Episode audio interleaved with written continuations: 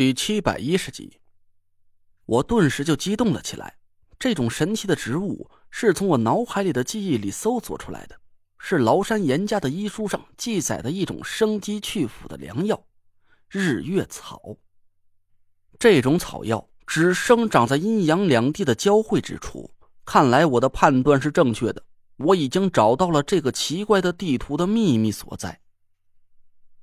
有了日月草。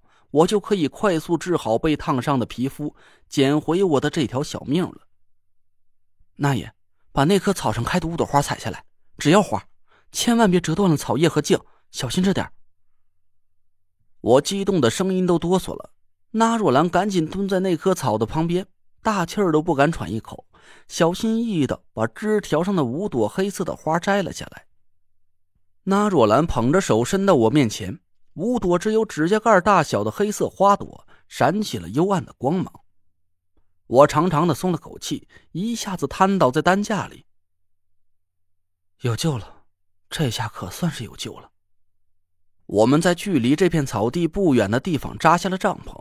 郭永哲带着纳若兰和糖果儿四下去寻找着食物和水源，只留下了田慧文照顾着我。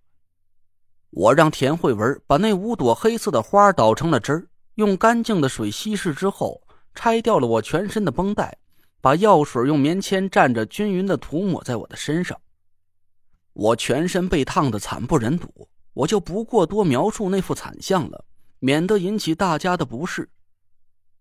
冰凉的药水让我的伤处感觉到了一阵刺骨的寒意，在撕心裂肺的疼痛之下，同时还隐隐透出了一丝丝麻痒的感觉。我心下一宽，根据医书上的记载，这是药力有了作用的迹象。田慧文脸上的表情很复杂，我能清清楚楚的感觉到他的心都快碎了。在给我上药的时候，手一直颤抖个不停。但他却什么话也不和我说，很努力的在表现出一副冷漠的神色。给我上好了药，田慧文又用法力把我全身和外界隔绝了起来。站起身，急匆匆的走出了帐篷。我猜他是出去找个没人的地方偷偷大哭了一场，因为等他回到帐篷里给我喂水的时候，他的眼圈很红。慧文，我吃力的叫了他一声。田慧文犹豫了一下，轻轻嗯了一声。我不会死的，也不会让你死，咱的好日子还长着呢。田慧文听完我这句话。身体轻轻颤抖了一下，他含糊的答应了一声，赶紧转头出了帐篷。我轻轻叹了口气，闭上眼睛继续休息。我有一种很强烈的预感，田慧文其实没有变。我不知道他到底为什么要刻意的疏远我，也许是和他丹田里的黄鸟转凤有什么关系。但无论如何，我都暗暗下定了决心。我要尽快好起来，破解九凶之地的所有秘密，然后把他全虚全影的带回中州。至于今后到底是会面临更凶险的未知生活，还是放下一切做一对普普通通的小两口，都好，只要我们俩能在一起，我愿意笑着去面对任何即将到来的未来。我们在营地驻扎养伤。那若兰每天都会在辰时去草地里采一次黑色的花，交给田慧文，然后捣成汁稀释了，给我涂抹在身上。我恢复的速度让我和所有队友都欣喜不已。一个星期过后，狰狞惊心的伤处就已经慢慢长出了新鲜的皮肉，透露着淡淡的粉色。十五天以后，一层崭新的皮肤已经完全长了出来。我终于不用每时每刻都靠着田慧文的阳气结界来维持生命了。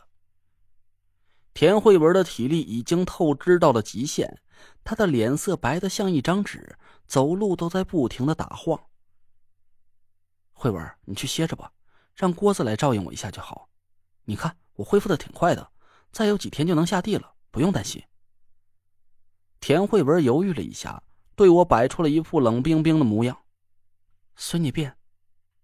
他钻进了一个帐篷里，没多一会儿就发出了沉重的呼吸声，一点也不像个身负法力道行的人正常睡眠的状态。郭永哲咧着大嘴钻进我的帐篷，一边把倒的稀烂的野果喂到我嘴里，一边嫌弃的扭着头。我尴尬的笑了几声。为了让伤口尽快痊愈，这些天我都是片铝不挂，尽量让全身都保持开放通风的环境。不好意思啊，让你看光光了。郭永哲白了我一眼，悄悄的把嘴凑到我耳边：“哎，陈子，我说这小兔子啊他到底是几个意思啊？怎么哥们瞧着这么别扭呢？他这和谁赌气似的？”我苦笑了一声，也没法解释的清楚。呃，和我呢？这也不是我没听的话，非得下水，把自己给伤成这副模样，他不高兴了吗？嗨，你这不也是为了大家好吗？弟妹以前不是这么小心眼的人呐。郭永哲嘟囔了几句，我赶紧扯开了话题，问他这几天大家的情绪怎么样？还行吧。老山羊忙活着给你采药，四下去搜罗野味儿。这附近哪没有水源？小鸡崽儿每天都从树枝草叶上蒸馏淡水，也勉强够用的。大家瞧着你恢复的倒挺快的，暂时没什么负面情绪。哎，对了，咱在这儿待了这么久了，那位天尊祖奶奶还挺给面的，没过来找咱麻烦。我笑了笑说：“他也受了点伤，必须留在温泉水潭那边休养，一个月之内是不会追过来的。